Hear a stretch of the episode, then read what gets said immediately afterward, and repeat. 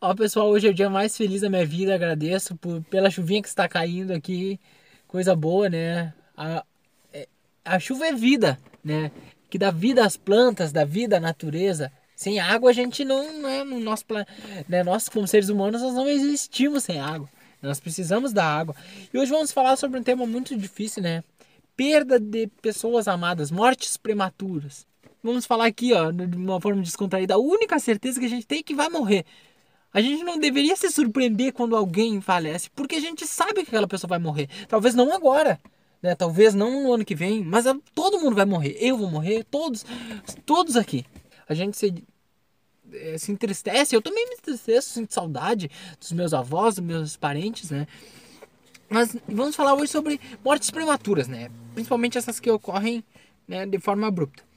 Quando a morte ceifa nossas famílias, arrebatando sem restrições os mais moços, né, ante aos mais velhos, costuma dizer: Deus não é justo.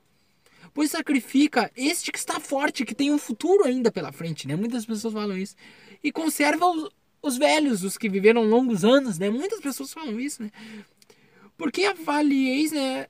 É, julgais, avaliar, né? Deus, a justiça. Como que a gente tem a capacidade, né? Os Espíritos falam, de julgar a justiça de Deus pela nossa visão. Podeis supor que o Senhor de todos os mundos, né, que criou, acabou de cair um raio aqui, né? O Senhor, Deus, o Senhor que criou os mundos, os raios, os animais, tudo. Julgais que ele faz alguma coisa, né? Que Deus faz uma coisa errada, né? Que ele fez algo que não era inteligente. É um grande benefício que Deus concede àquele que se vai, né? Aquela pessoa que está indo, que ela morreu.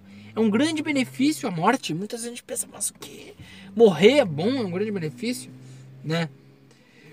Porque ele está livrando aquela pessoa das misérias da vida e dos sofrimentos que ele podia passar em vida, né? Porque estar aqui reencarnado é difícil. A gente estudou, né, no estudo passado que a felicidade não é desse mundo.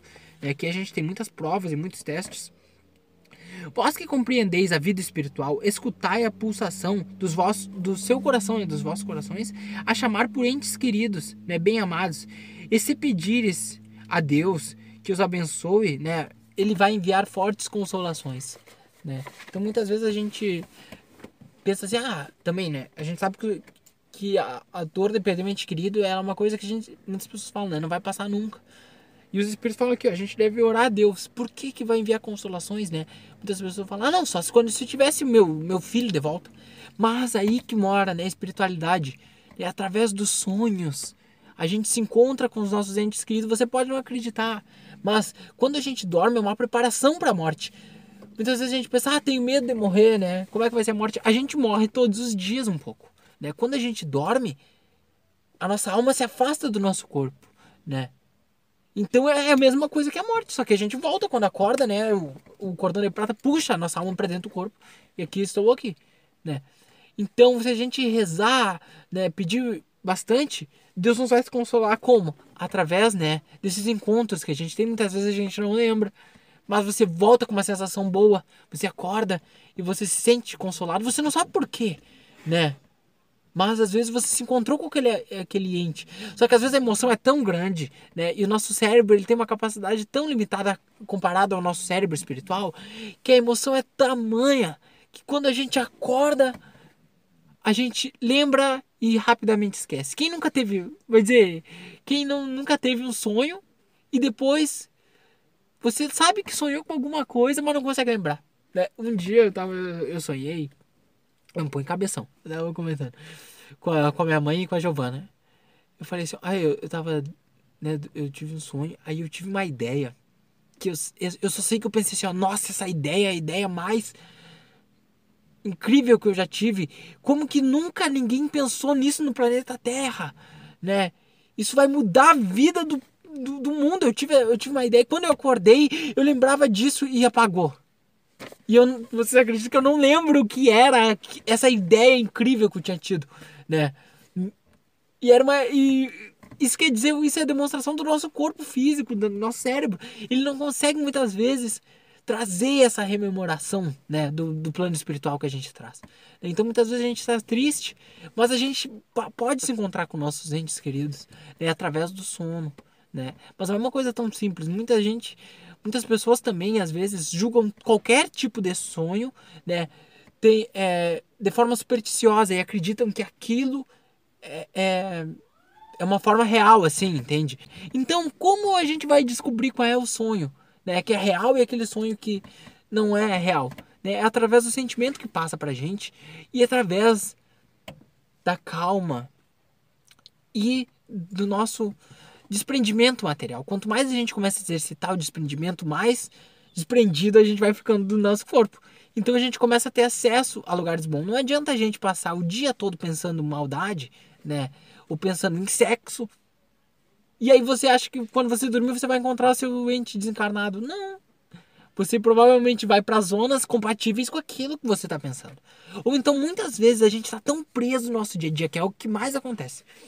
A gente tem conta para pagar, a gente tem é, horário para sair, horário para chegar, a gente tem muita coisa que a gente não consegue dormir. Quem aí quem aí de nós, né? Quem de nós aqui muitas vezes não vai dormir, não consegue dormir porque fica pensando que tem que pagar isso, tem que fazer isso, meu Deus, estragou, não sei o que, como é que eu vou arrumar isso? E aí quando o corpo dorme, ele chega a dormir às vezes, às vezes de exaustão, porque a gente está pensando, pensando, cheio de problemas. E o que acontece? A gente está imerso nesses problemas que quando a gente dorme, a nossa alma sai do corpo, mas a nossa alma segue pensando, dormindo inconsciente né, no plano espiritual. É difícil, não vou falar que é fácil. É difícil, mas a gente deve sempre ter, né, buscar ter o equilíbrio. Por isso que muitas vezes a gente fala reforma íntima. Por que, que eu vou fazer reforma íntima me melhorar? Né, buscar uma qualidade de vida, uma estabilidade, tratar bem as pessoas, buscar fazer caridade, por quê? Né? Muitas vezes a pessoa pensa, ah, eu, meu, meu marido morreu, né? Por quê? Qual é a vantagem disso? O sono, né, a projeção astral que muitos chamam, é uma das vantagens. Você vai ter uma paz interna, né? E você vai conseguir. O Divaldo Franco fala muito isso também nas entrevistas, no, nas palestras dele, que ele, ele, ele fala com todas as letras. Vocês podem pesquisar sobre isso. Ah, fui levado, né, durante o sono ao plano espiritual e ele se recorda perfeitamente do que aconteceu, com quem ele falou. Né? Mas por quê? Porque ele é uma pessoa que durante o dia ele está desprendido. Ele não está preso ali, né, no corpo ou na ganância ou em algo ele está em prol de ajudar o próximo, né? E focado em si, no seu melhoramento espiritual, né? Fazendo sua reforma íntima, buscando melhorar cada vez um pouquinho, né? Porque quando a gente vai se melhorando, né? A gente está desperto aqui no nosso, no nosso nosso planeta agora, nesse momento. Eu sei que estou aqui, estou. Eu não estou. Porque muitas vezes a gente não está vivendo. Essa é a verdade. A gente está só reproduzindo. O que acontece? Eu entro no serviço, faço o que eu tenho que fazer, né? Almoço assim manualmente, é, escovo os dentes, nem sei né? Tomo café, durmo e no outro dia acordo e trabalho. E não raciocino, né?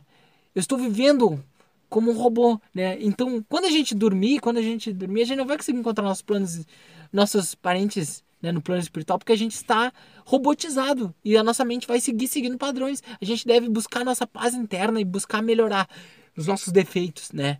Porque aí a gente vai começar a viver de fato, né? ter a nossa é, vida nas mãos, nas rédeas, né? E a gente vai conseguir encontrar os nossos parentes e amigos desencarnados. É isso, um